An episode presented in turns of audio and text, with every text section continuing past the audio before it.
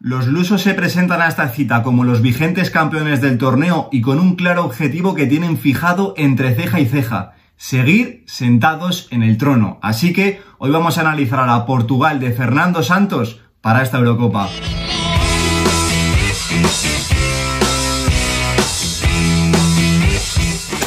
Muy buenos días chicos, como siempre digo, bienvenidos un día más al canal. Quedan escasos tres días para que el balón eche a rodar en esta Eurocopa y hoy nos toca analizar a uno de los combinados que mejor ha competido en los últimos 20 años en este torneo, la Portugal de Fernando Santos. Los lusos, vigentes campeones de la Eurocopa, llegan a este torneo con el claro objetivo de seguir sentados en el trono y además al combinado ultra competitivo que consiguió levantar la Eurocopa hace cinco años en el Stade de France, Fernando Santos ha conseguido incorporar a sus filas una cantidad de talento al alcance de muy poquitas selecciones. Como siempre hacemos en estos vídeos, comenzamos analizando la convocatoria que ha dispuesto Fernando Santos para esta Eurocopa, donde se lleva un total de 26 futbolistas, como la mayoría de selecciones cubre el cupo que puede llevarse el seleccionador luso, donde se lleva un total de tres porteros, Ansoni López, el portero de Olympique de Lyon, Rui Patricio, el portero de los Vols, y Rui Silva, el portero del Granada, pero que finaliza el contrato y que seguramente veremos en el Betis la próxima temporada.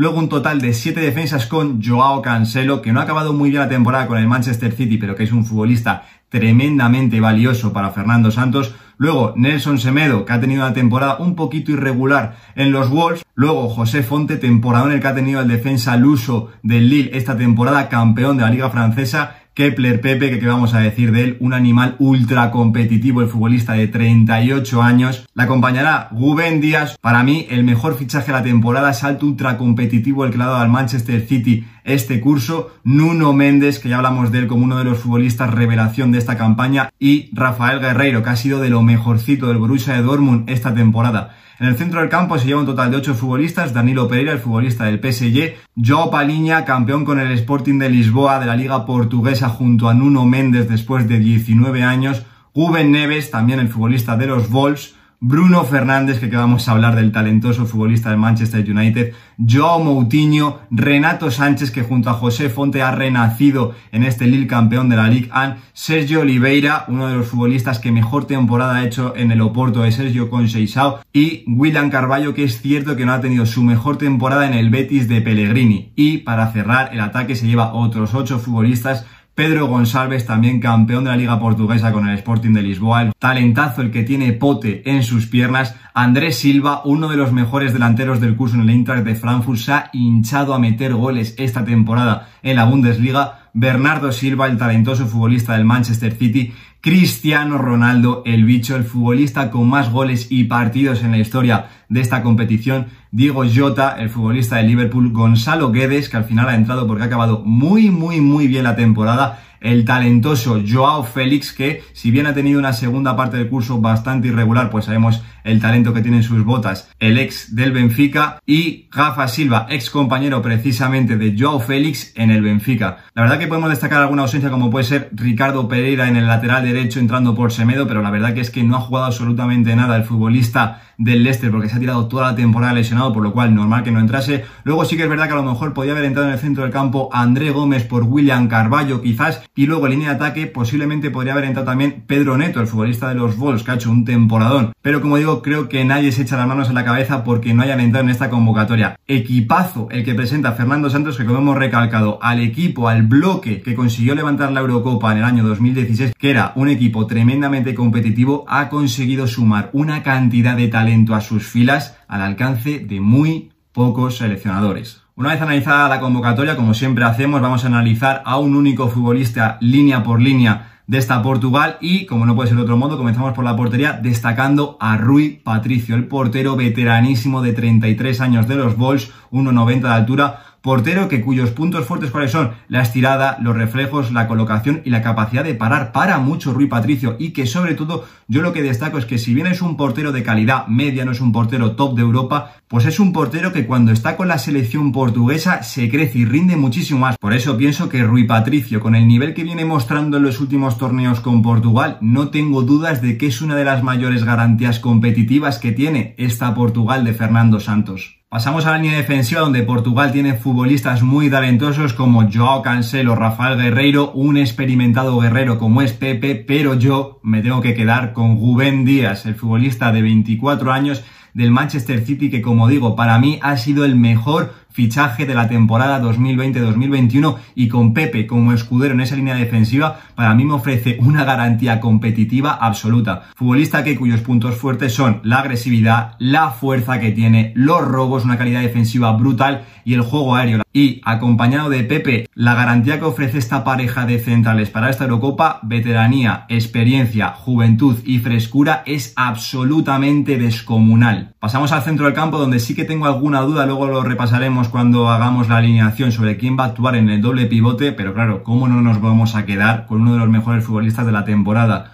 Bruno Fernández, futbolista de 26 años que milita en el Manchester United, que desde que llegó a Old Trafford se ha echado al equipo a la espalda y le ha cambiado completamente la cara al equipo del Soskial futbolista que destaca por el regate que tiene, la visión de juego en línea de tres cuartos y también bajando a recibir y girando porque es un futbolista que tiene muchísimo protagonismo con la pelota, el disparo que tiene desde larga distancia que es un auténtico latigazo y sobre todo el liderazgo, que en este tipo de torneos tan cortos tener futbolistas con esa capacidad de liderazgo, de dirigir a su equipo y de echarse el equipo a la espalda es un activo intangible muy, muy, muy valioso. Y ya para cerrar, en línea ataque, donde Portugal tiene futbolistas de auténtica fantasía, ¿cómo no nos vamos a quedar con el bicho? Con Cristiano Ronaldo, futbolista ya de 36 años de la Juventus de Turín, pero que sigue hecho un chaval. Sí que es verdad que no llega en su mejor momento, no está en su estado de forma más óptimo en las últimas temporadas, sobre todo en esta última, pero aún así ha acabado la temporada con unas cifras espectaculares a sus espaldas individualmente. Futbolista que lo conocemos a la perfección, me quedaría corto únicamente con estos cuatro puntos que voy a destacar aquí, pero yo me quiero quedar con el disparo que tiene, el juego aéreo y la capacidad aérea para ganar balones por arriba, sobre todo para marcar dentro del área que tiene Cristiano Ronaldo, la capacidad física que tiene en el salto, en la velocidad, en la potencia, en la fuerza y que luego además es un futbolista que tiene un instinto y una colocación para el gol dentro del área y buscarse los espacios a la perfección brutal. Como digo, Cristiano Ronaldo no llega en su mejor momento, pero no podemos dudar de un futbolista de su calibre y del futbolista con más goles y partidos en la historia de este torneo. Una vez analizado línea por línea los futbolistas que más destaco yo de esta Portugal de Fernando Santos, ¿cuál puede ser el dibujo que disponga el seleccionador portugués? Pues yo he pintado un 4-2-3-1 con Rui Patricio en portería, Joao Cancelo como lateral derecho, pareja de centrales para Pepe y Guben Díaz, lateral izquierdo para Rafael Guerreiro. Luego en el centro del campo, como he dicho, tengo alguna duda sobre cuál va a ser el doble pivote, si Paliña o Guben Neves o Danilo Pereira y Guben Neves o incluso un centro del campo más rocoso con Paliña y Danilo Pereira. Luego en línea de tres cuartos Bruno Fernández como media punta, por la derecha Bernardo Silva, por la izquierda Cristiano Ronaldo y en punta André Silva. Sí que es verdad que me deja alguna duda sobre todo la posición de los laterales, tanto Joao Cancelo como Rafael Guerreiro, porque si bien son dos futbolistas espectaculares, a mí me deja alguna duda porque son dos futbolistas que se incorporan muchísimo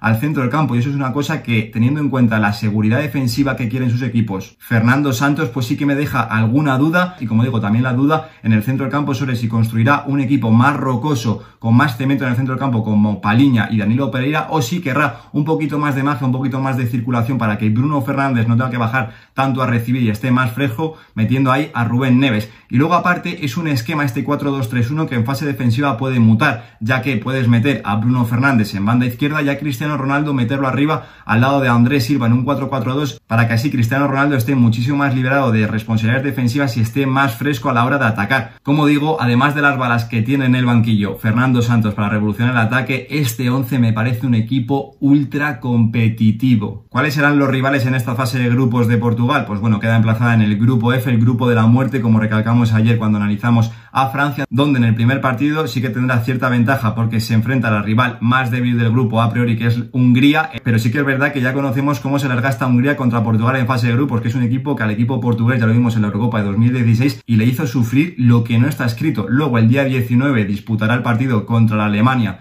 de Joaquín Lez y luego el día 23 jugará contra Francia, rival al que le tiene en cierta manera acogida la medida y sobre todo comida la moral porque fue precisamente Portugal el que le ganó a Francia en el Stade de Reims la final de su Eurocopa. Pero así como dije ayer con Francia, estamos en el grupo de la muerte y no me atrevo a decir quién quedará primero de grupo, quién quedará segundo y quién podría pasar como la mejor tercera entre Portugal, Francia y Alemania. Tremendo grupito. Y ya para finalizar, la pregunta que nos hacemos al final de todos los vídeos, ¿cuáles son las aspiraciones de Portugal de cara a esta Eurocopa? Pues como he dicho, Fernando Santos ha conseguido incorporar al bloque de cemento ultra competitivo que consiguió levantar hace cinco años la Eurocopa de 2016 le ha conseguido incorporar una cantidad de talento al alcance de muy poquitas selecciones, lo cual me parecen dos aspectos muy, muy, muy positivos. Porque en este tipo de torneos tan cortos a siete partidos es tremendamente importante tener un equipo que tenga muchísima experiencia como la tienen futbolistas como Pepe y Cristiano Ronaldo. Así que juntando estos dos aspectos, para mí Portugal es clara favorita a levantar esta Eurocopa, que si bien es un equipo que no practica un fútbol tremendamente espectacular, es un equipo que se fundamenta en el rigor defensivo, en el repliegue y salir a la contra, pero en los últimos años con esta calidad que ha sumado Fernando Santos a sus filas, ya ha conseguido meter algún matiz táctico bastante interesante como son laterales largos, mayor presencia con balón en el centro del campo y un intercambio constante de posiciones en la línea de tres cuartos. Así que como digo, no tengo dudas de que es una de las claras favoritas para llevarse este torneo. Aquí se queda mi análisis a la Portugal de Fernando Santos, como digo, equipo tremendamente competitivo al que le ha conseguido sumar una cantidad de talento descomunal al alcance de muy poquitas selecciones y que yo creo, como digo, que si consigue pasar esa fase de grupos tremendamente peligrosa que tiene y que a Portugal se le suele atragantar un poquito en este tipo de torneos, como vimos en la Eurocopa de 2016, como digo, si consigue pasar esta fase de grupos, es un equipo que en eliminatorias es muy, muy, muy difícil de vencer. Como digo, para mí, clara favorita para llevarse este torneo. Por mi parte, nada nos vemos mañana en un nuevo vídeo, el último ya de esta serie de vídeos pre-Eurocopa analizando las teóricas favoritas para llevarse el torneo, en el que analizaremos a la Alemania de Joachim Löw, el que es el último baile del seleccionado alemán. Yo lo dejo aquí. Un saludo.